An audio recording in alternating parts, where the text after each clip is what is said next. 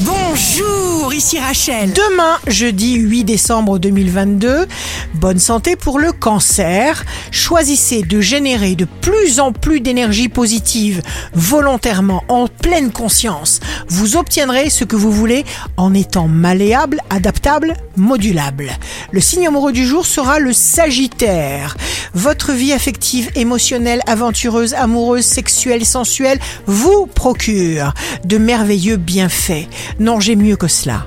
Les meilleurs bienfaits. Si vous êtes à la recherche d'un emploi, la balance, consolidez tout ce qui vous plaît.